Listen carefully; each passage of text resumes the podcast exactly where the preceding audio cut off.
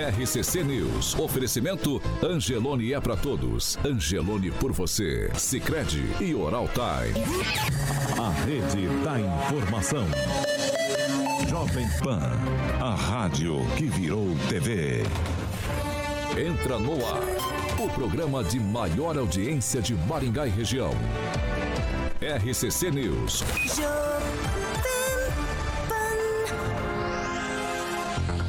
Olá, muito bom dia para você que nos acompanha, claro, pela Jovem Pan Maringá 101,3. Muito bom dia para todos que nos acompanham, bastante gente, hein? Nas nossas, em nossas plataformas na internet. Eu já começo, ó, Andrei Salvático, Juliano Emílio, Rock Piscinato, Terezinha Stedley, quem mais, quem mais, quem mais? Júnior, Júnior, também tem o César Miranda, Fernanda Trautem, Juliano Emílio, todos já participando. Rinaldo Rocha também, Robson Eletricista, todos já participando com a gente ali em nossa plataforma do YouTube. Você pode participar. Fique à vontade. Hoje é sexta-feira, dia 3 de março de 2023. Jovem Pan e o tempo. Agora em Maringá, 20 graus, dia de sol com nuvens e pode ocorrer pancadas de chuva.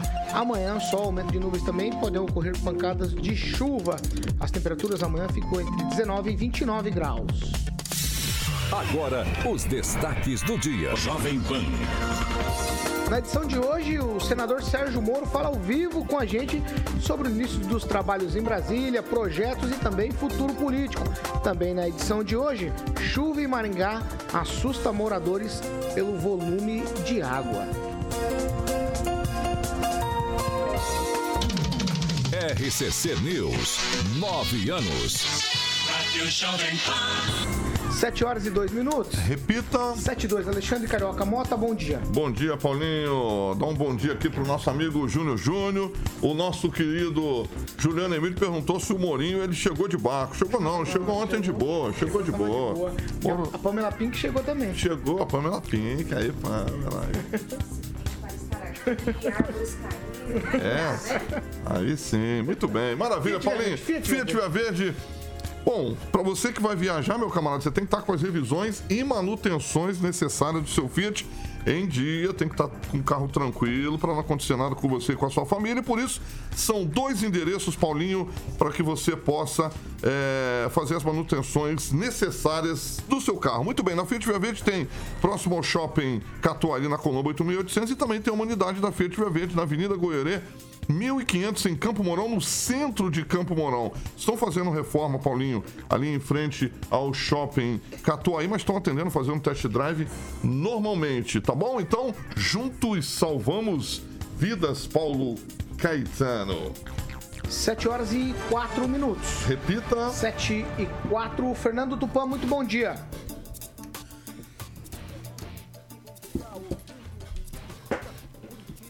Eu te ouço, mas o áudio tá baixo, Fernando. Ah, e o Ah, Brasil. sim. Vai lá, Fernando, agora sim. E agora, melhorou? Opa, agora alto e claro. O... Beleza. Bom dia, Paraná. Bom dia, Brasil. Bom dia, Curitiba. Estamos aqui mais uma vez para contar que vai chover no dia de hoje. A mínima vai ser de 17, Paulo Caetano, a máxima de 27 graus. E no final de semana, se o senador Sérgio Moro vir para Curitiba, ele que traga o guarda-chuva aí, que teremos chuvas e temperaturas entre 18 e 25 graus, Paulo Caetano. É, Kim Rafael, muito bom dia. Bom dia, Paulo. Bom dia, bancada. Bom dia a todos aí. Ângelo Rigon, bom dia. Bom dia a todos. Agnaldo Vieira, muito bom dia. Uma excelente sexta. Pamela Bussolim, Pink, hoje só para os nossos ouvintes. Para quem nos acompanha pela Jovem Pan Maringá, a gente sempre precisa fazer uma, uma descrição quando a Pamela vem assim, É né? claro, hoje é sexta-feira. sexta-feira. Pink hoje, um vestido pink. Como chama esse vestido, Pamela? Tricô? Olha, tricô, crochê? Como É, que é? acho que é um, um tricô. Uma chuvinha que caiu básica aqui em Maringá, né? Daí eu falei assim, deixa eu reforçar um pouquinho. Tá, tá, É. tá elegante, tá Inclusive, os elegante. nossos Tá ouvintes que elegante. estão tá dirigindo aí, cuidado, Sempre. porque o que tem de galhos Cabelos soltos hoje, hein? Pamela Bussolim. Cuidado, gente. E, ah, e um abraço pra Lígia, a Lígia Naves, que sempre também vai para o trabalho nos ouvindo aqui pela Jovem Pan 101,3. Um abraço pra ela.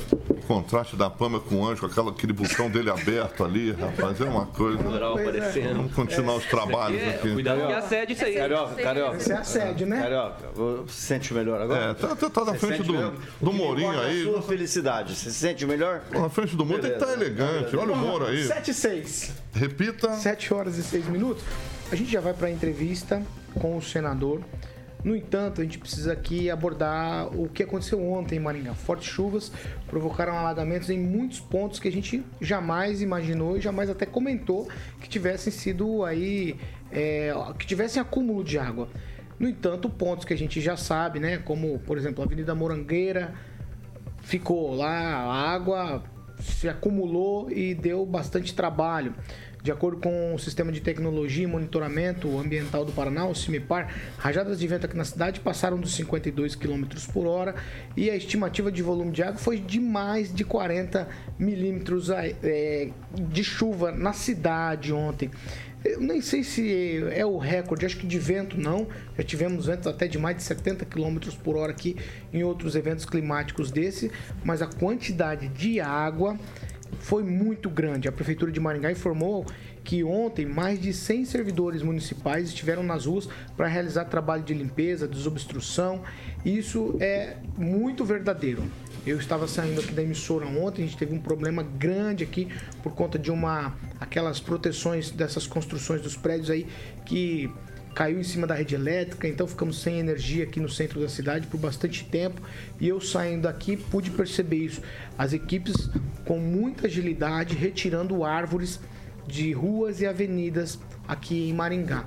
Pamela, você chegou falando do sufoco, gostaria de te ouvir sobre a situação de ontem aqui em Maringá num tweet.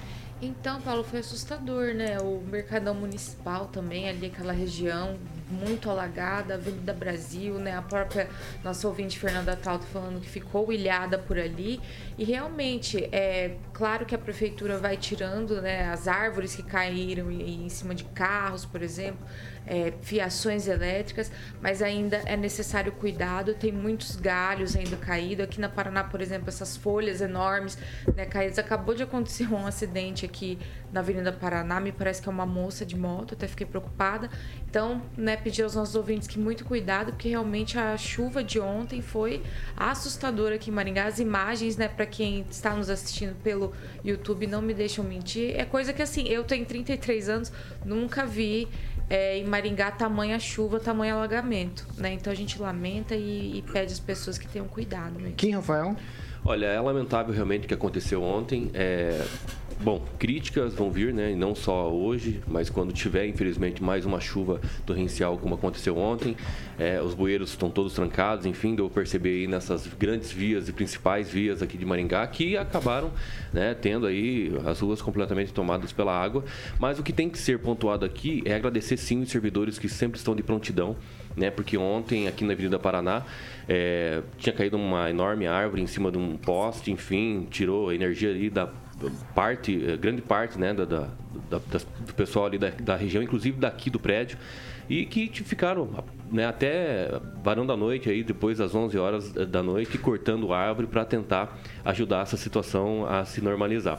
Claro que tem outros pontos na cidade que precisam ser é, ajeitados ainda, mas é com o tempo. Infelizmente é uma, uma situação crônica que nós temos que enfrentar isso com responsabilidade. Ângelo Rigon, quero te ouvir sobre ontem. Quero te ouvir também, Ângelo. É, Qualquer coisinha fora do normal, nós não estamos preparados, não, né? Olha, a gente tem que lembrar que, só antes de mais nada, aqui, aqui em frente à catedral, centro da cidade, do lado da prefeitura, o semáforo está desligado. Ali entre Vários a, ainda estão, a tá? Tiradentes e a Duque, que é um movimento danado, mais uma hora dessa de manhã. Tá um perigo danado lá, não tem um agente é, do, do trânsito lá. É muito perigoso, a gente já passando por lá. Segundo, é preciso limpar os bueiros da cidade. É na hora de parar um pouquinho com perfumaria e limpar, fazer igual o João Paulino e o Sai de Ferreira. Limpa os bueiros. É isso que dá né? É, a, a- moral, o, slogan de melhor cidade do mundo. É o saneamento, é, é a, a falta de entupimento, né? a coisa correr. Eu, Maringá nunca viu um negócio. Um negócio desse, a Pamela falou, nunca viu um negócio desse em Maringá, agora que eu sou nascido aqui. Então, precisa limpar. Bueiro. Só isso. Agnaldo Vieira? É, a quantidade de chuva ontem foi muito alta, né? Mas a tendência vai ser essa. Como disse, acho que o Calazans ontem à noite, no, às 18 horas, a gente tem que prever porque vai ser daqui para pior. Porque realmente eh, o tempo está muito esquisito e a cidade não está preparada. Então, uma força-tarefa, como disse o Ângelo, né, imediata na limpeza eh, de bueiros, nem que tenha que fazer um empréstimo de 100 milhões também para resolver esse problema, e além do alargamento das manilhas de, de escoamento de água pluvial, né, que tem que ser aumentada, vários locais não têm essa, essa espessura, é, são reduzidas, né? são lá da década de, de, de 80, 70 que foram feitas, então precisa imediatamente, né? senão isso vai acontecer. E aquilo, o que se gasta de reposição, de ressarcimento de imóveis, de veículos, de acidentes para a prefeitura, eu acho que é muito melhor investir para não ficar gastando com esse ressarcimento. Né? Então você a chuva não tem como você prever, né, assim, às vezes nessa quantidade, mas é, situações para que seja evacuada rapidamente, e isso acho que dá para a engenharia nossa prever e fazer melhor e mais rápido, né? Como se diz, ah, esse, esse trabalho todo é demorado, mas alguém precisa começar. Tivemos tantas coisas que nas gestões ficaram paradas e alguém teve a, a, ideia de iniciar. Então, se começa, pelo menos, quem sabe, daqui a 5, 10 anos, a gente não precisa passar por esse caos novamente. Fernando Tupan, você chegou a ver as imagens aqui da cidade é, no tweet. Gostaria que você falasse alguma coisa sobre isso. Eu vi, Paulo Caetano, e é um é uma barbaridade, assim. Aqui em Curitiba acontece muito isso. É, tem regiões aqui, se chover, 40, até uma das principais vias da cidade, a Visconde de Guarapuava, se torna intransitável pelo, pela força da água e é uma região bem no centro, uma das principais vias da cidade. Por exemplo, também na Visconde de Naca, vira um lagão como igual você está mostrando agora nesse momento no ar e é impossível é, transitar na região ali da Visconde de Nácar com a, a Fernando Moreira. Um ponto sempre igual. Mas, é, Paulo Caetano, algumas coisas é, aí na região dão para ser resolvidas. Eles têm que repetir a experiência de Curitiba, que é o quê? É criar é, grandes poções seria poços profundos, como de São Paulo estão fazendo, e aqui em Curitiba tem vários parques que controlam isso. Por exemplo, aí no lado da rádio tem a, o, o bosque. Então, vamos desapropriar uma parte do bosque e vamos criar um, um poço bastante profundo para aguentar essa aguaceira, porque não vai aguentar e o povo vai chiar com uma chuva dessa novamente e o alagamento como esse. Paulo Caetano. Vamos lá, 7 horas e 14 minutos. Repita. 7 e 14. Agora sim eu vou dar bom dia, já está aqui com a gente nos nossos estúdios hoje, o senador Sérgio Moro, mais uma vez. É a segunda vez depois de eleito, a gente tava, eu fui recuperar ali os arquivos aqui da emissora e eu vi que logo depois da eleição o senhor passou por aqui, conversou com a gente e naquele dia o senhor firmou compromisso de estar tá sempre por aqui, sempre que passasse por Maringá, falar com a população através da gente. Hoje já é também um cumprimento dessa palavra que o senhor deu naquele dia da última entrevista. Muito bom dia, seja bem-vindo novamente à Jovem Pan Maringá. Bom dia, Paulo. Um grande prazer estar aqui falando com os ouvintes, falando aqui na Jovem Pan Maringá. Eu disse né, durante toda a campanha que eu percorreria o estado do Paraná, tenho feito isso, já fui a Cascavel, já fui a Pato Branco, além de circular, evidentemente, em Curitiba e voltando a Maringá. E é importante isso porque, por exemplo, essa, a gente vê essas, de perto esses problemas, como esse alagamento ontem. Registro aqui a minha solidariedade, né? imagino o transtorno para a vida das pessoas e quero aqui aderir uh, às críticas. É necessário ter trabalho preventivo, é necessário ter obras que evitam esse tipo, esse tipo de episódio. As chuvas, de fato, são imprevisíveis. Nós temos observado, não sei se é uma percepção equivocada ou não científica, mas aparentemente um aumento né, de, de, de, chuvas ou de eventos climáticos um pouco diferentes aí no mundo todo, ou uma percepção, ou ah, não sei se os dados científicos confirmam isso, mas o que é previsível é a, a obra humana, né? Então, limpar bueiro, ampliar as obras, podar as árvores, né? Maringá é muito conhecida por a beleza dessa, das árvores, mas tem que ter poda preventiva para evitar esse tipo de transtorno. Não dá para eliminar de todo esse tipo de evento, mas prevenir os principais males. Né? Então, está precisando realmente alguma ação. Claro que cabe elogio aos servidores do, do município. Ontem até cheguei à noite de avião e vi né, muitos deles trabalhando, removendo ali é, detritos, mas enfim, o ideal é que isso não aconteça. Vamos lá, eu vou começar. é, Eu tinha feito um roteiro para entrevista, mas uma informação quente assim do Senado de ontem me faz é, levar para essa pergunta e não tem como, porque os senadores decidiram é, reduzir a carga de trabalho nove dias por mês, três dias na semana. Aí aí há um clamor geral. As pessoas que participam com a gente, senador, reclamaram muito. Nós repercutimos isso aqui ontem. E aí a minha pergunta: isso é normal? O senhor está chegando lá de primeiro mandato. Compactua, acha que isso é normal? A redução da carga de trabalho no Senado, essa coisa toda. Porque me parece um momento que a, que, a, que a população, que o eleitor, todo mundo não digere muito isso. Nós temos um cenário polarizado. E aí fica esse diz que me diz que aí o Senado toma uma atitude dessa, o que não é muito comum para o trabalhador, né? O trabalhador trabalha cinco, seis dias na semana. E aí vem uma notícia dessa, quem abriu agora tem um gatilho de aumento salarial para o Senado. Isso tudo incomoda muito a população. Qual a opinião do senhor a respeito disso? As pessoas têm razões em reclamar porque elas observam o governo, observam o Congresso, observam o Judiciário e querem ter um serviço público de qualidade, querem que o governo e todo esse aparato do Estado né, resolvam ali os seus problemas.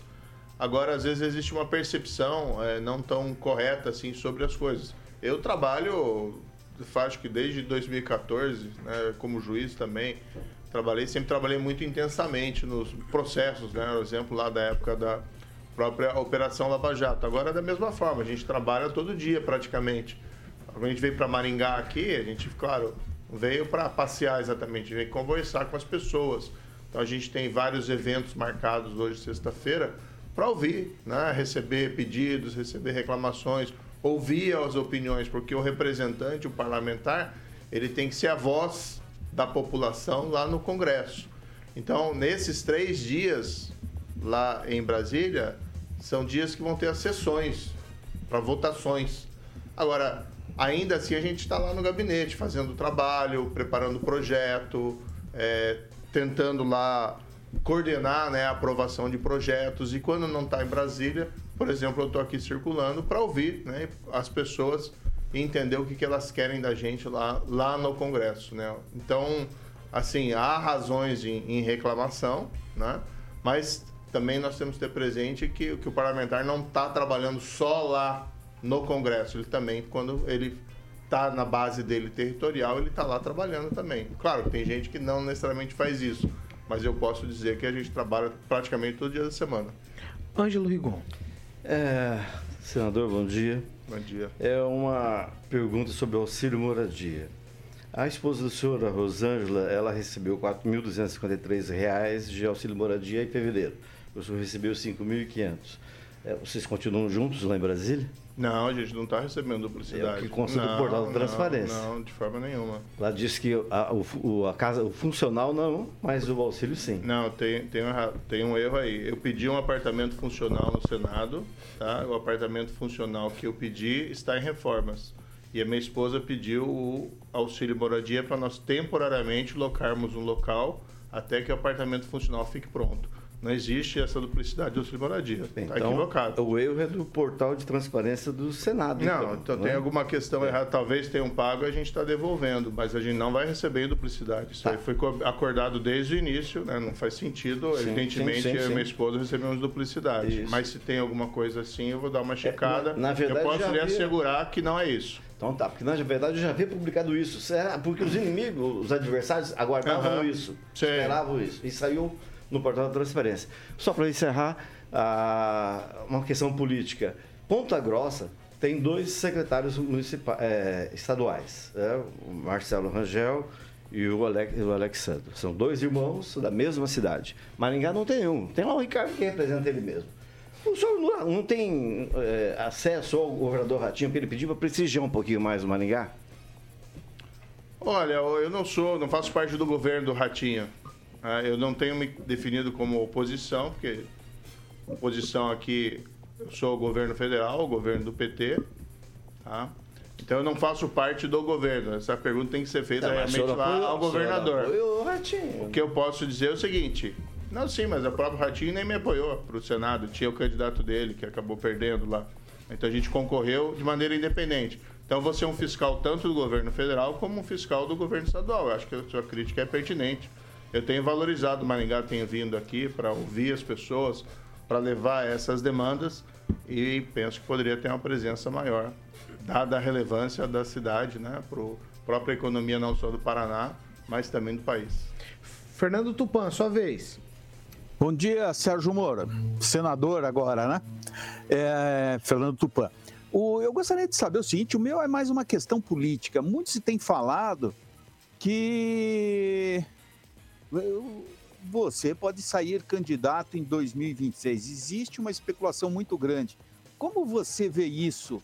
Você acha viável você e esse período você pretende construir uma candidatura para 2026?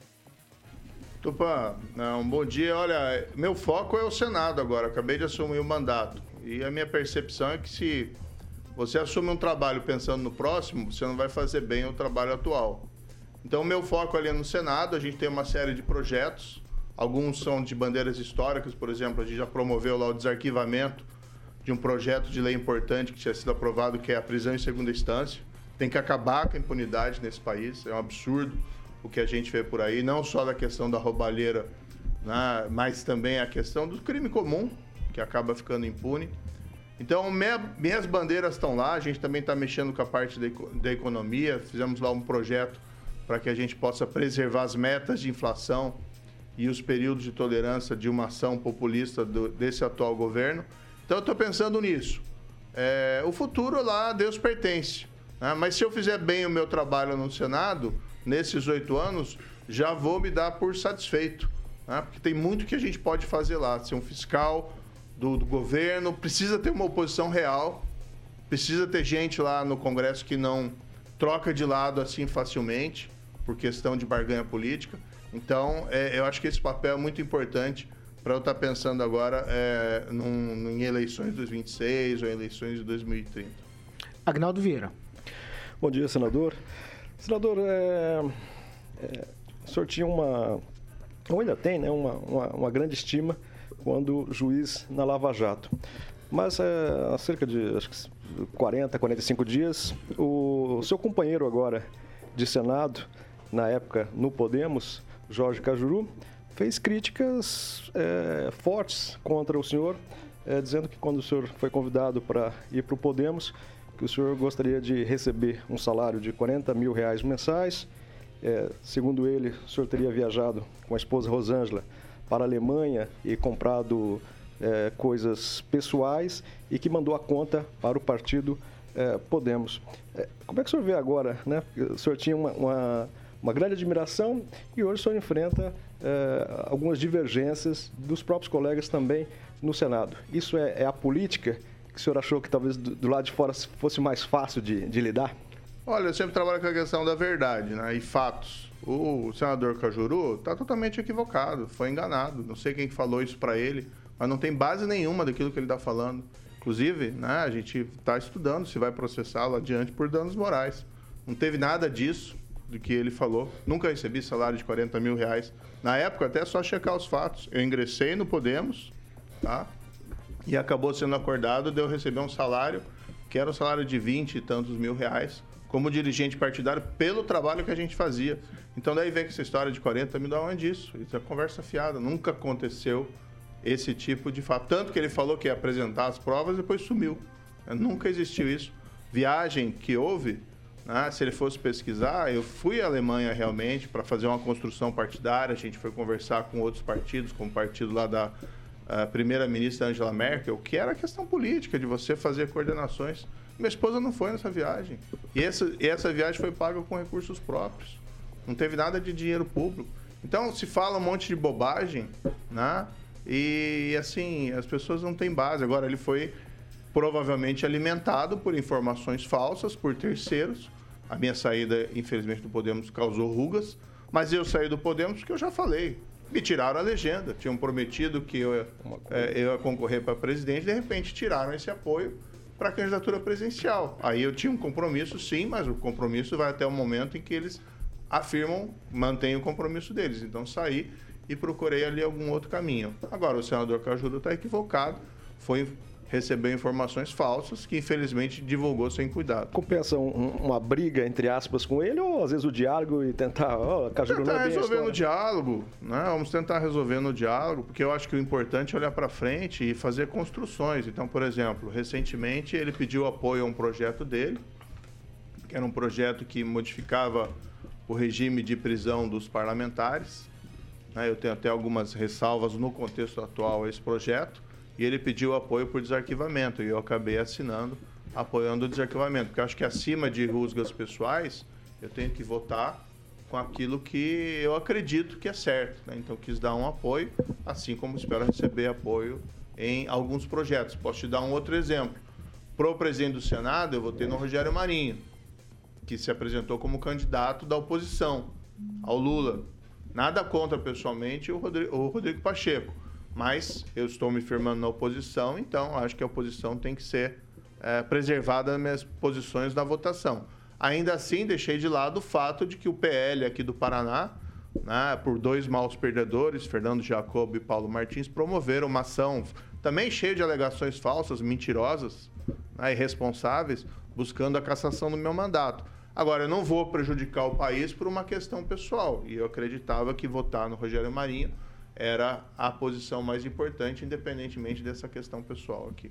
7 horas e 27 minutos. Repita. 7 e 27 nós estamos recebendo o senador Sérgio Moro, senador paranaense. Todo mundo conhece muito como juiz Sérgio Moro, ficou muito conhecido, claro, e a votação foi expressiva também por conta de toda essa carreira como juiz federal, principalmente sobre aí os aspectos que todo mundo sabe da Lava Jato. Ele está com a gente. Nós vamos para um break. Já a gente vai voltar. Eu tenho Pamela Bussolinha, eu ainda tenho Kim Rafael para fazer questões. A gente, depois do break, continua com o senador Sérgio Moro aqui na Jovem Pan. Só Não uma questão, daí. Paulo, que o meu assessor checou, não tem nada de auxílio moradia e duplicidade não, viu? Tem que checar tuas fontes lá. Ângelo. Não, não estou falando duplicidade, estou falando fevereiro, de fe- porque estamos em março, né? não existe Mas lá aparece disso. fevereiro, 5.500 reais, é o que eu vi. Não, não, Tem um não print, tem não? isso. Né? Você Tem um print? Não, mas é só entrar lá e verificar. Porque às vezes tiraram também. Vamos fazer o seguinte, dá uma olhada nisso aí, nós vamos para um break. Rapidinho já a gente tá de volta. RCC News. Oferecimento. App Angelone. Baixe, ative e economize. Sicredi Texas. Conecta, transforma e muda a vida da gente. Oral Time Odontologia. Hora de sorrir. É agora. Vamos lá, vamos fazer o seguinte, vamos para as participações. Agora, enquanto eles estão checando essa informação ali, Agnaldo Vieira, começa com você. Vou mandar um alô especial aqui pro Vitor Ramalho, repórter, nos acompanhando também. Pediu até que fizesse a, a pergunta que foi a sua inicial a respeito do trabalho no Senado, das- dos dias trabalhados. O William Fernando também nos acompanhando pela rede social do Facebook e muita gente aqui no chat também da Jovem Pan no YouTube. E apareceu aqui o professor Jorge Vila Lobos, que está em Curitiba, nos acompanhando também. Quem? O Zaqueu Silva, nos acompanhando aqui, escreveu o seguinte: Confesso que fui enganado pelas pesquisas mostrando a baixa adesão dos eleitores Eduardo Martins. Paulo Eduardo Martins. Votei eh, no Moro, mas estou contente com o trabalho dele, aterrorizando os canhotas. Pamela? Vou destacar dois comentários, Paulo, se tiver tempo. O, Nilva, o Nivaldo Buzikia disse o seguinte: Bom dia, nunca tinha visto um senador ir até o programa. Então ele está aqui felicitando aqui a presença do Sérgio Moro no programa. E destacar aqui o comentário do Flávio Mantovani, que é muito espirituoso, falou assim: que já que o Sérgio Moro foi a Brasília, está lá, se ele viu. Se os outros senadores estão vivos, como eles estão, se tem como tirar uma foto pra Os gente outros ter dois, certeza. né? Deve ser isso, né? Que ele, Ouro os visto outros- e- é, Foi visto por lá também. né, se alguém viu e trazer A gente- essas provas de vida aqui pra gente, porque ele mesmo já também não lembra Prova do de vida, rosto. né? Ali, então seria bacana. Quanto tempo, Alexandre? 40... Ó, eu preciso, eu vou reforçar isso aqui. O negócio é o seguinte: senador já passou por aqui, mas sempre em campanha política. após eleição e no exercício do mandato, somente o senador Sérgio Moro. Essa tem que, tem que ser dito a verdade e a gente sempre trabalha com essa questão aqui. E é isso aí. Você tem alguma coisa, Rigon? Não, só, eu acho que é- ele já disse que não é pré-candidato, então não posso falar nada. O Zaqueu Silva ainda complementou o seguinte: um cara que fez tatuagem do Álvaro Dias não merece respeito. Quanto tempo, Carioca? Aí a gente já volta. 10 segundos, a gente já está voltando para você que nos acompanha pela. Espero que seja de rena. Por nossas. Eu acho que não, hein? Eu acho que não foi rena, não. Ai, meu Deus, vai se arrepender. A gente tá. Ó, no intervalo a gente fica repercutindo aqui, né, a participação de todo mundo que, que escreve no chat ali, no, no chat da Jovem Pan no YouTube. E foi falado aqui da tatuagem que o senador Cajuru foi, e aí questionou aqui se era rena ou não. Acho que não, e acho que ele vai se arrepender sim. 7h31. Repita. 7 horas e 31 minutos. Carioca, nós vamos falar de Jardins de Monet Termas Residência antes de voltar aqui com as perguntas, a entrevista com o senador Sérgio Moro. Boa, exatamente. O Morinho conhece lá, conhece lá, né? O Jardim de Monet Terma de Residência, Moro. É senador Sérgio Moro. O Morinho é meu amigo. Ah, então tá bom. Morinho, você vê? Morinho. Vai. Conhece lá, senador? Preciso conhecer, viu? É Vamos levar ele lá, Aguinaldo. Vamos levar o Sérgio Moro pra jogar um futebol com a gente lá. Que, aliás, tem uma quadra de futebol maravilhosa. O Murilo tá ilustrando é, algumas imagens do nosso canal do YouTube. É um empreendimento maravilhoso, de alto padrão. Qualidade de vida que você sempre sonhou. Você precisa, então, sentir a experiência de viver no primeiro empreendimento, Morinho, com termas privativo do Brasil. O telefone da Monolux, inclusive, fomos ontem, eu, Aguinaldo, o nosso cabelinho é, e o Paulo Caetano. Não faz isso com ele, não. Não, eu só, eu só falei cabelinho, não Ah, continuei. tá o bom. cabelinho fomos ontem lá conhecer, né, Aguinaldo? Inclusive, o Gil vai estar lançando um empreendimento maravilhoso em breve aí. Monolux, o telefone 3224 3662 para mais informações. Monolux 3224 3662. Aquela sala do Giba lá é mais bonita que meu Ah, apartamento. tá bom. Muito bem, maravilha. O site é jardimdemonerresidência.com.br. Um beijo para o Gibinha. Giba tava bonito na sala É, lá, mas rapaz. você achou que ele tava com uma listinha pra te repreender ontem, né? É verdade, me com medinho passou, me ontem, passou né? um sabão ontem, né? É, pra você aprender. Exatamente. Fica falando Giba. das coisas Mas vou levar o Mourinho lá, vou levar o Mourinho lá. particulares. Vou levar o Moro. Posso seguir? Aí eu vou chegar bonito lá que eu tô com segurança do Moro. ninguém Posso vai- seguir? Você quer falar? Só aproveitando rapidamente, o Giba fez um pedido ontem a nós para que a gente intercedesse no dia de lembrança do, do autista, né? Ele gostaria que as cores azul fossem colocadas na, na Catedral de Maringá e às vezes está tendo um certo é, entrave, né? Não sabemos, talvez pela prefeitura ou pela, pela Mitra, mas é uma coisa bacana, né? Uma, uma comemoração, enfim, uma homenagem. Eu acho que poderia ser revisto. Se isso. coloca toda, tudo quanto é tipo Tem, de tem cor na até pra. LGBT, agora não Ah, pode ser do autista. ah, pode. Ah, daí é Esse valor LGBT, esse É, mas isso é você deve estar sacanagem. chapado. Não, isso é É sacanagem. é, é, tá não, chapado. quando é LGBT, Não quando, é, existe quando isso. é assim, quando é assim uma semana cartaz, sobre questões de. LGBTQIA+, aí tem. Viu? É, aí só tem lá. pra- o- Só para informar que ah, já houve o primeiro entendimento ontem depois da, da Ah, que bacana. Ah, você conseguiu resolver? É, eu fiz a minha Ah, entendi. Sim. 7h34. Repita. 7 horas e 34 minutos. A gente continua agora com a entrevista com o senador Sérgio Moro, é a vez de Kim Rafael. Bom dia, senador. É, há possibilidade aí sobre essa CPMI, né? Dos atos ali de, do 8 de janeiro. Eu queria saber se o senhor assinou pela instauração e o que o senhor acha dessa investigação? Será que vai vingar? Quem até a propósito, ontem eu vinha para Maringá e peguei um avião ali em Brasília e de repente veio uma senhora falar comigo, vestida até com a camisa do Brasil, né? E chegou pedindo para tirar uma foto. E chegou chorando lá, né? Daí, mas né, o que acontece tal? Daí ela tinha sido solta.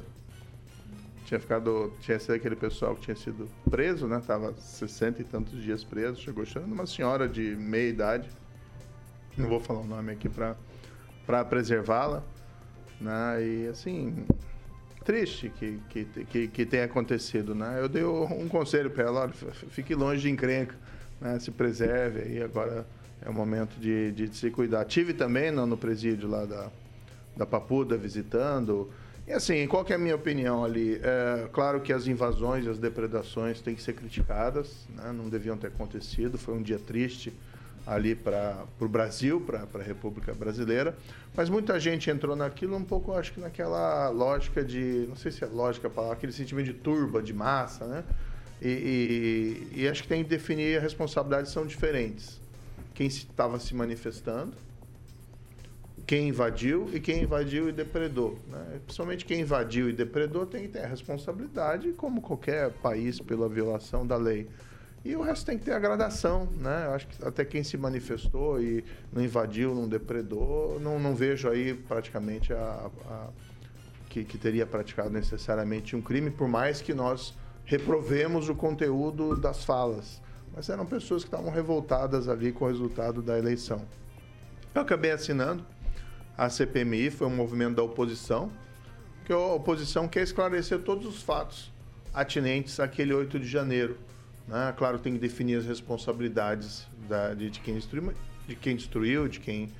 É, mas também por que, que aquilo falhou? Porque tem uma diferença fundamental aqui entre 8 de janeiro e o 6 de janeiro dos Estados Unidos. O 6 de janeiro dos Estados Unidos aconteceu, também reprovável, mas aconteceu quando o presidente Trump estava no poder. Então, é, falharam os aparatos de segurança para prevenir aquela invasão, mas o mandatário era alguém, de certa maneira, interessado naquela confusão toda.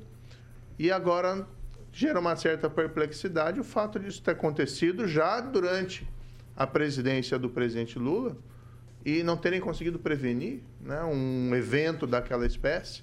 E aqui é, não estou querendo jogar nenhuma acusação sem sentido, eu acho que só os fatos têm que ser apurados e esclarecidos. Por isso eu acabei assinando a CPMI, que foi até um movimento da oposição, e vamos lá, eu, eu, vamos esclarecer. Qualquer CPI que apareça no Congresso que tenha mérito, eu vou assinar. Quer afete o governo, quer afete qualquer outro uh, aliados políticos. Acho que a, a população merece, no mínimo, a verdade. Pamela Bussolini, sua vez. Bom dia, senador. Senador, muito, muito se fala né, no combate à corrupção, que é um tipo de crime, e com razão. Mas voltando um pouco atrás, né, no, no passado recente, até quando o senhor era, era ministro, o que, que aconteceu? É, diálogos entre criminosos, né, acho que foi até por ocasião das transferências que foram feitas aí de grandes grupos é, e grandes líderes, né? Eles dizendo que ah, no governo anterior o diálogo era mais, mais fácil, né? A conversa era cabulosa e tudo mais, aquela coisa. E agora este governo que era anterior voltou ao poder. É, não é preciso estatística, nada, para a gente ver que a criminalidade está explodindo. É, isso a gente percebe a olhos nus em pouco tempo. Né? Aqui na nossa cidade mesmo a gente já está sofrendo muito com isso. Então eu queria saber Nesse contexto, o que, que o Senado e o senhor é, também pretende fazer no sentido de combate à criminalidade? Esses crimes de violência mesmo, tráfico de drogas, que a gente sabe que no Brasil é prejudicial em larga escala para todos nós, é uma grande mazela, né? Acho que o atual discurso está num. O atual governo, perdão, está utilizando um discurso equivocado está deixando relaxar o combate à criminalidade. Até tem muito desse discurso de desencarceramento, uhum. é, como se é, quem tivesse nas nossas prisões fossem exatamente coitadinhos. No fundo, a gente tem um grande uh, números elevados de criminalidade no Brasil, assassinatos, por exemplo, é, nós podemos citar. Houve queda, sim, nos últimos quatro anos. Na verdade, desde a entrada do governo Temer depois pelo governo Bolsonaro, houve quedas relacionadas a políticas públicas. Em parte, eu contribuí para essas políticas quando a gente foi para cima do crime organizado, quando a gente aprovou a legislação mais dura em relação a essa criminalidade violenta. Poderíamos ter feito mais, mas tinha limitações no Congresso e houve uma queda. Então é importante ter um discurso coerente e políticas públicas consistentes. Afinal de contas, quem mais sofre com a criminalidade, é, inclusive, é a classe mais pobre. Né? São nos grandes centros aquelas, muitas vezes, comunidades dominadas ali pelos criminosos locais. E ninguém está satisfeito com isso. Embora eu acho que essa questão do combate ao crime não pode ser tratada como uma questão de classes. Né? No crime, tem uma vítima, a vítima seja rica ou seja pobre, é vítima, não, não muda nada. Infelizmente, esse, esse governo, pelas pautas do PT, tem um discurso diferenciado, que é um grande erro. Falta aí uma modernização desse, desse discurso, próprio, inclusive, em relação ao crime de colarinho branco. O crime de colarinho branco, combater deveria ser uma pauta fundamental da esquerda, inclusive, e não, e não o contrário, como a gente vê aqui no Brasil. Eu, no Congresso, estou preparando projetos de leis que nós vamos apresentar. Um em particular, para mim, é muito importante, que é para aumentar a eficiência das investigações criminais, que é o projeto do banco de dados do DNA. É você colher os resíduos corpóreos no local do crime, extrair o DNA, colocar no banco de dados e, ao mesmo tempo, colher o DNA da população carcerária e outras pessoas que passem pelo sistema de justiça. Isso no mundo inteiro tem gerado resultados muito positivos na investigação criminal. Por exemplo, no Reino Unido, eles têm um banco de dados de 6 milhões de amostras. Uhum. No Brasil, essa política estava abandonada. Tinha sido aprovada uma lei, estava abandonada. Quando eu assumi o ministério, nós retomamos essa política. E isso propiciou, por exemplo, o esclarecimento de crimes que estavam, vamos dizer, aqueles chamam cold cases, né, como o assassinato da menina Raquel Genofre, lá de Curitiba, que aconteceu em 2008, foi solucionado 11 anos depois por conta dessa prova, mas é um potencial ainda muito aquém daquilo que poderia. O nosso banco de dados não chega a 200 mil. Veja a comparação, 6 milhões e 200 mil. Então, nós estamos preparando um projeto de lei para apresentar, para colher de toda a população carcerária, quem foi condenado, e também queremos ali colher de todo mundo que for preso em flagrante ou preso preventivamente por crimes violentos, para a gente ampliar esse banco de dados. Então, são essas medidas e outras que nós vamos trabalhar no Congresso. Agora, 7 horas e 42 minutos. Repita. 7h42, estamos recebendo a presença do senador Sérgio Moro. Vamos para uma segunda rodada agora. Eu peço que todo mundo seja bastante objetivo para a gente conseguir aproveitar o tempo aqui. Eu já começo, o senador, dizendo e perguntando o seguinte: é, existe alguma dificuldade com o PL? Porque o senhor citou aqui a questão do Paulo Martins, aquela ação que eles entraram. Agora a defesa do senhor está pedindo lá uma multa porque eles entraram com ação contra o senhor. Existe uma dificuldade em lidar com o PL, já que o PL, em tese, é a principal oposição ao governo Lula e até o partido do senhor União Brasil nem é tão oposição assim. Existe uma dificuldade nesse trâmite aí, nessa circulação, até dentro do próprio Senado? Não, na relação com a bancada do PL, é uma relação muito positiva lá no Senado. Né? Tanto que eu apoiei o Rogério Marinho e tenho conversado, participado ali, embora eu esteja, União Brasil está se afirmando como um partido independente, apesar de ter pessoas no governo, mas está se afirmando como independente e tem permitido a todos que adotem aquela postura que entendam mais adequada. Eu, desde sempre, tenho me colocado, sou oposição a esse governo, porque eu não acredito nas pautas do governo do PT. Eu acho que, infelizmente, a economia vai para o caminho errado, Tá? Não sei se nós vamos chegar numa recessão, mas a desaceleração econômica já está aí, muito por conta da insegurança jurídica, muito por conta do descontrole das contas públicas. É, então, eu tenho me posicionado na oposição. E tenho falado com o pessoal da bancada, tratado normalmente. Agora, aqui, essa ação do PL é uma ação de iniciativa local, né, de maus perdedores.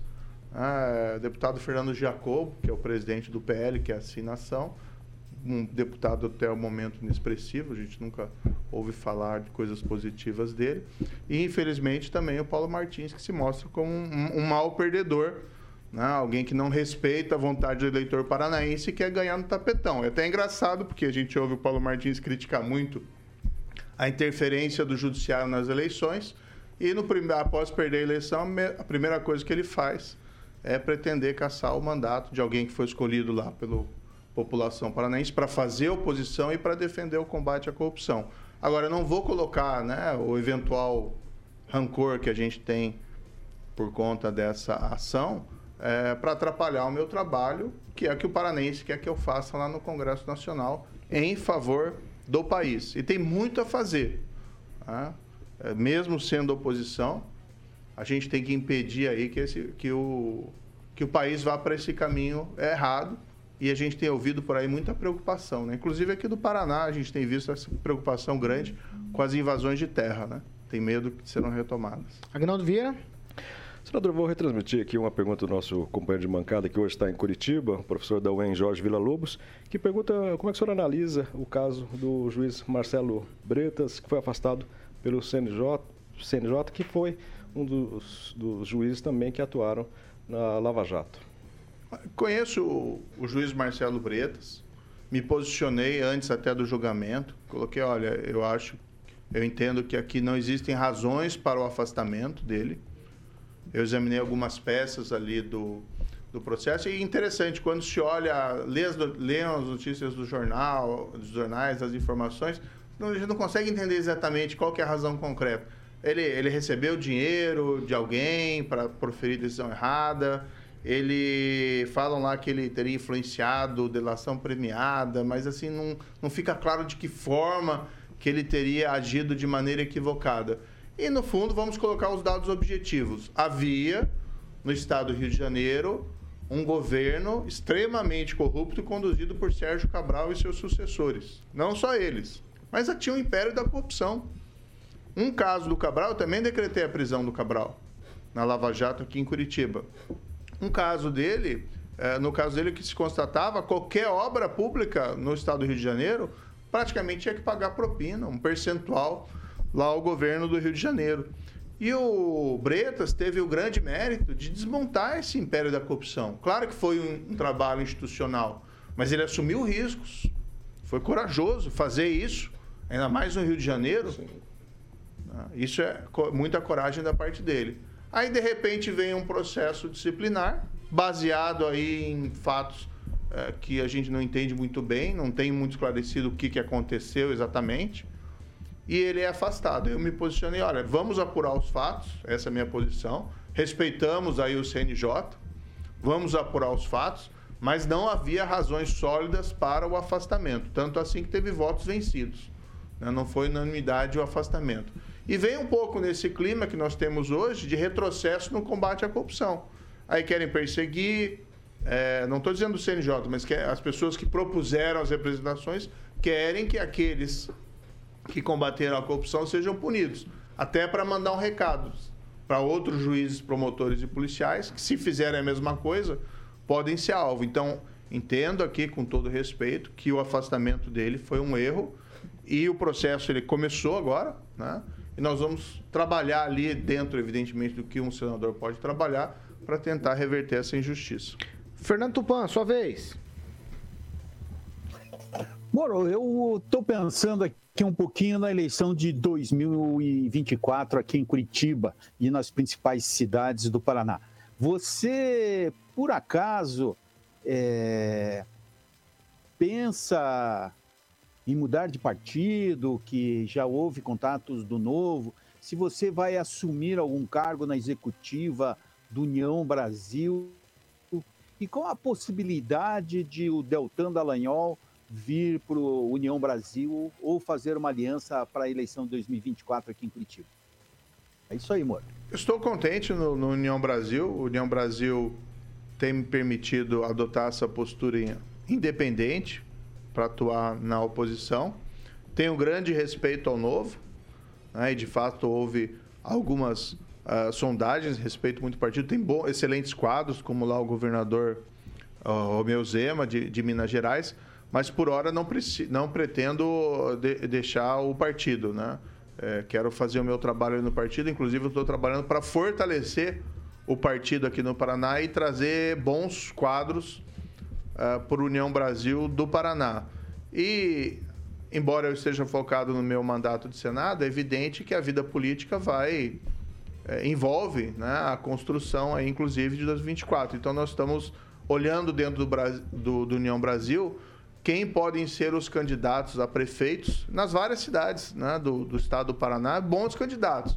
Que a gente não estou entrando na política para ficar apoiando gente só para ganhar a prefeitura e depois dar um, um- um apoio para nós. O que a gente quer é pessoas boas que possam assumir o mandato de prefeitos nas principais cidades paranaenses, na verdade em todas que nós possamos atuar. O Deltan Dallagnol é um grande nome, não sei se ele tem intenção de concorrer a, a prefeito lá de Curitiba, mas seria um nome, evidentemente, que a população iria re- respeitar muito. Mas essa decisão cabe eh, somente a ele. Pamela?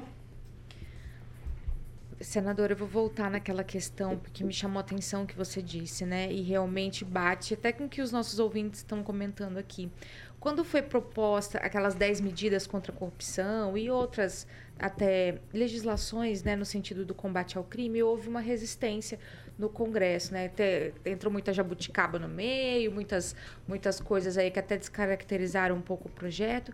Então eu queria saber se o senhor acredita que agora com essa nova formação seria possível talvez resgatar um pouco da, daquelas intenções iniciais nesses projetos, se seria possível dar uma melhorada realmente na nossa legislação de combate ao crime, que ela está bem ultrapassada, né? E tem inúmeras brechas para favorecer aí quem comete crimes.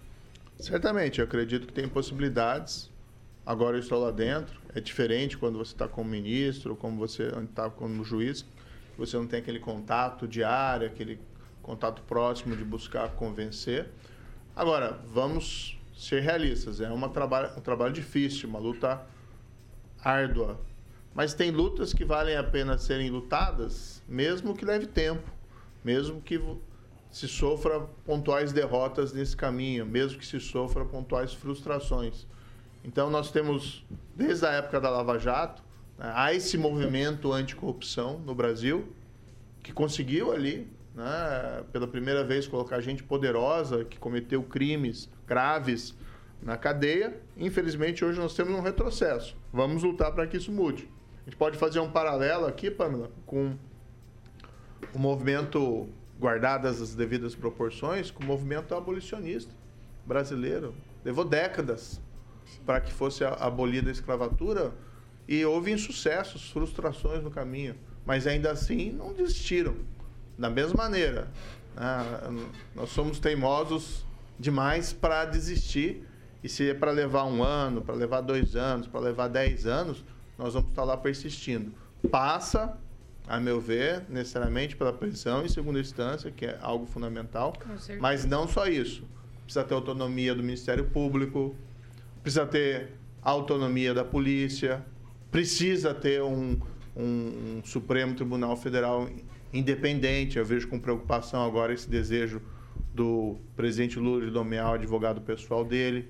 Acho que não é a postura mais apropriada para o momento. Ah, então, nós temos uma luta aí que é- vai ser longa, vai ser difícil, mas não é por isso que nós vamos desistir. Ângelo Rigon. Ah, senador, hoje faz 2.922 dias que o senhor disse que jamais entraria na política. O senhor entrou ontem, até o próprio presidente Lula, que é o grande assunto do dia nos jornais, disse que o senhor usou a justiça como trampolim, o senhor e outras pessoas. E, e o Reinaldo Azevedo, que sempre pergunta isso para o senhor, eu nunca vi a resposta do senhor, só estou nesse momento aqui, é, ele pergunta em que número de página está no na sentença do senhor a prova de que o Lula cometeu crime. Ô, ô, Rigon, o Lula foi condenado pelo Tribunal Regional Federal da Quarta Região. Foi condenado pelo STJ.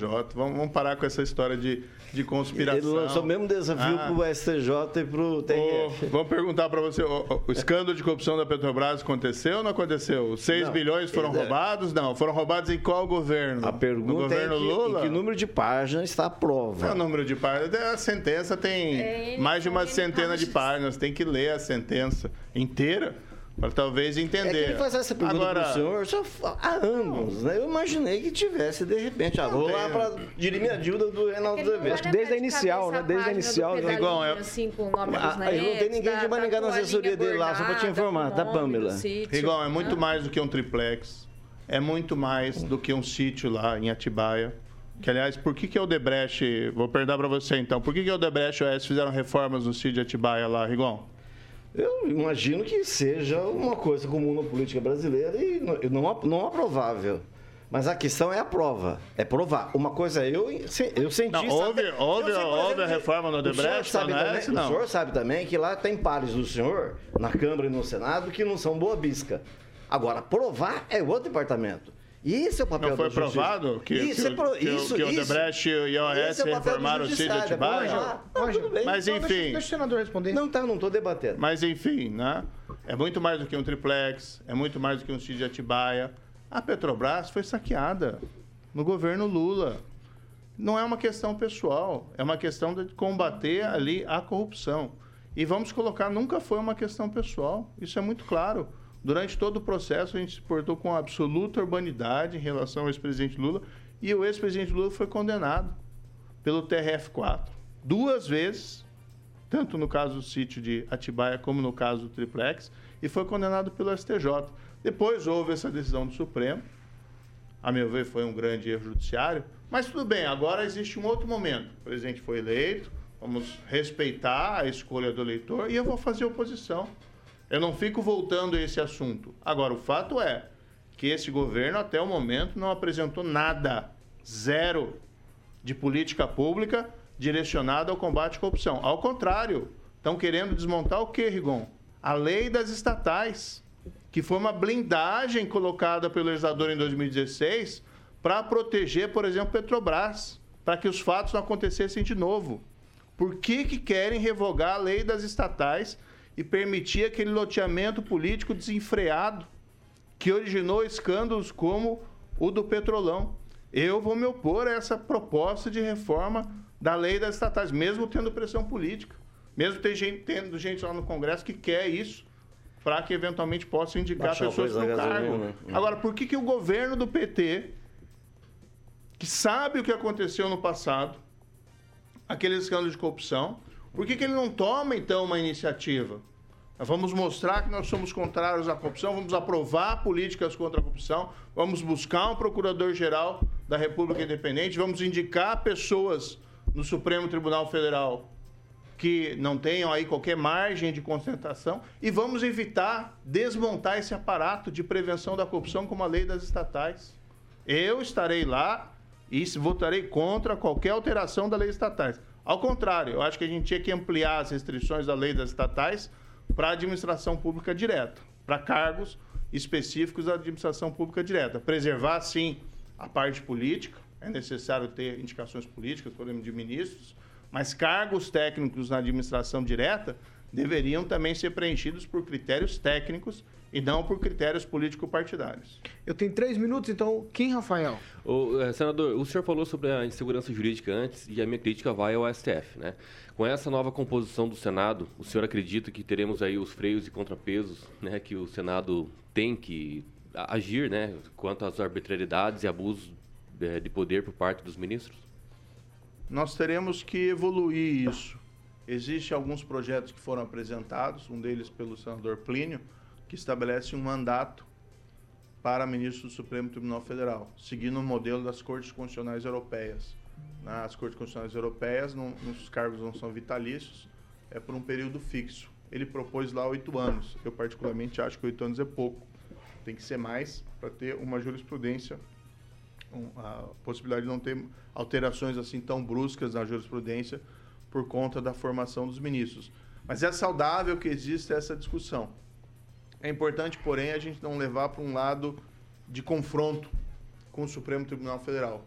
Porque uma reforma do judiciário que torna o judiciário mais eficiente, mais independente, ele interessa a todos nós, brasileiros. E é importante trazer isso, trazer o Supremo Tribunal Federal pra, também para esse debate de uma maneira salutar. Então, algo que pode, algo, algumas medidas que podem ser feitas. Diminuir a relevância das decisões monocráticas de apenas um ministro dentro dos processos. Porque tem aquele velho ditado, né? Uma cabeça, eh, várias cabeças pensam melhor que uma.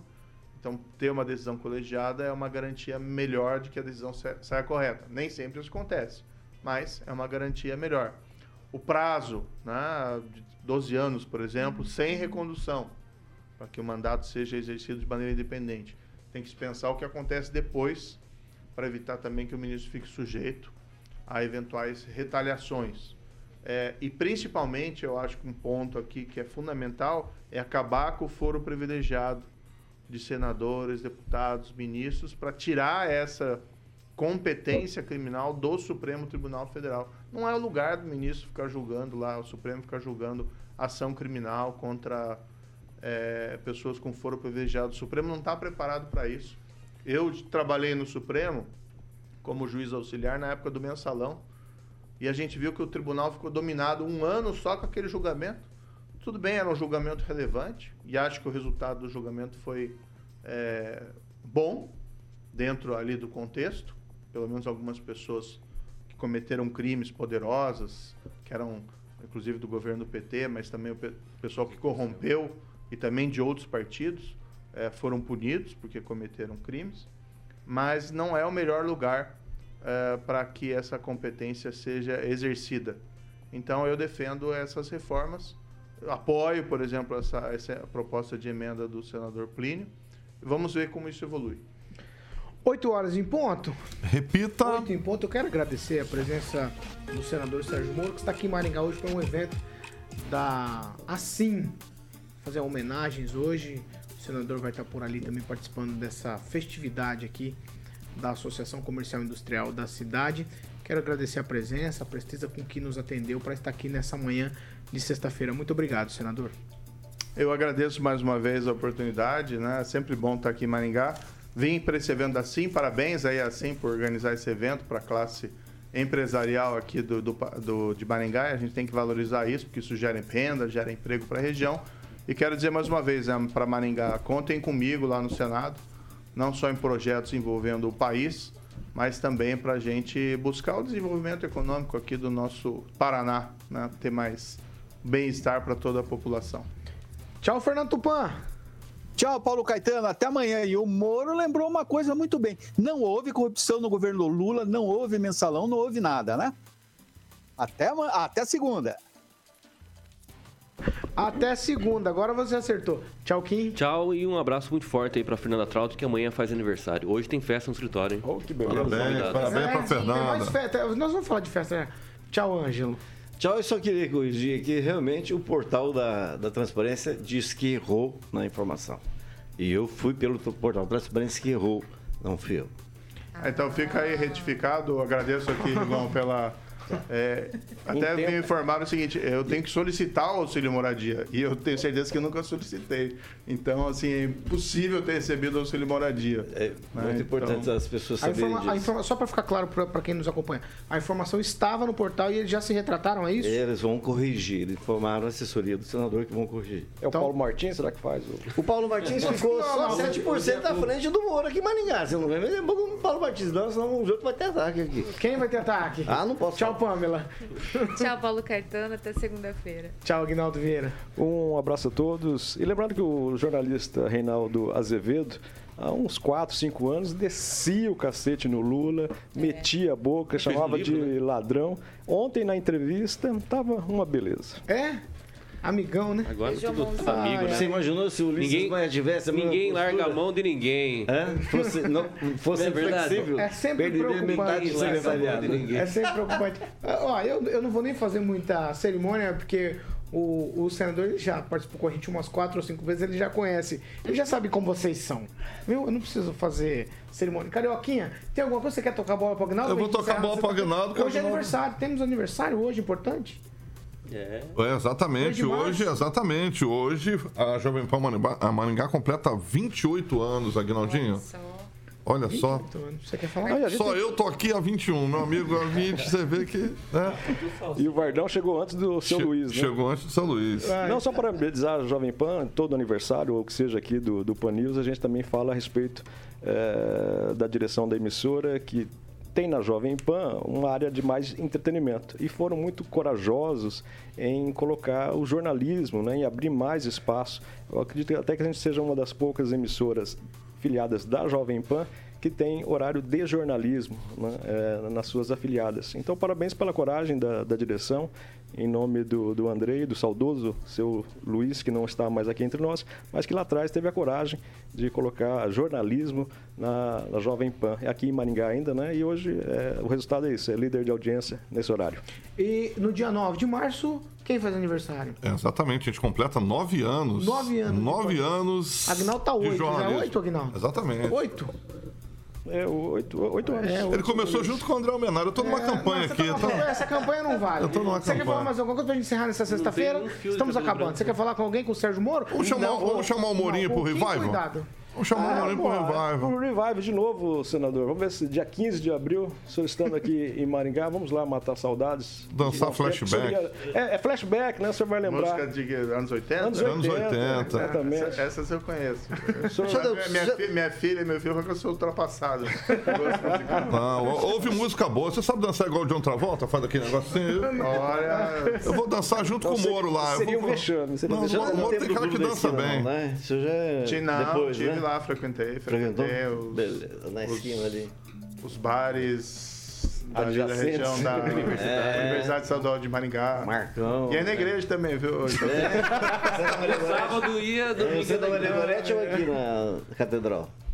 Eu ia muito naquela igreja do Cristo Rei. E na verdade, como eu estudei no Santa Cruz, lá É. aquele colégio de, de, Ah. de freiras, né? Uhum. Então a gente ia praticamente toda, na época que eu fazia o ensino, evidentemente médio e fundamental, era missa toda semana. Mas é, também tem que dar um pulinho no lazer, no bar, restaurante. Pezinho.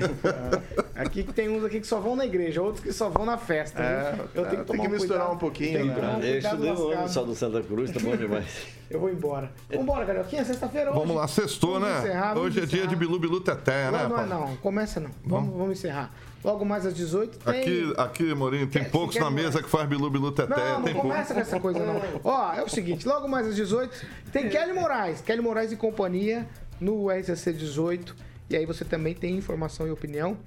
A gente tá encerrando por aqui. Você já sabe, essa aqui é a Jovem Pan Maringá 101,3. A maior cobertura do norte e noroeste do Paraná. 27 anos, 4, 28, né? Mudou o slogan. 28. 28 anos, 4 milhões de ouvintes e o nosso compromisso é sempre com a verdade. Bom final de semana para todos nós. E cuidado, hein? Muito cuidado.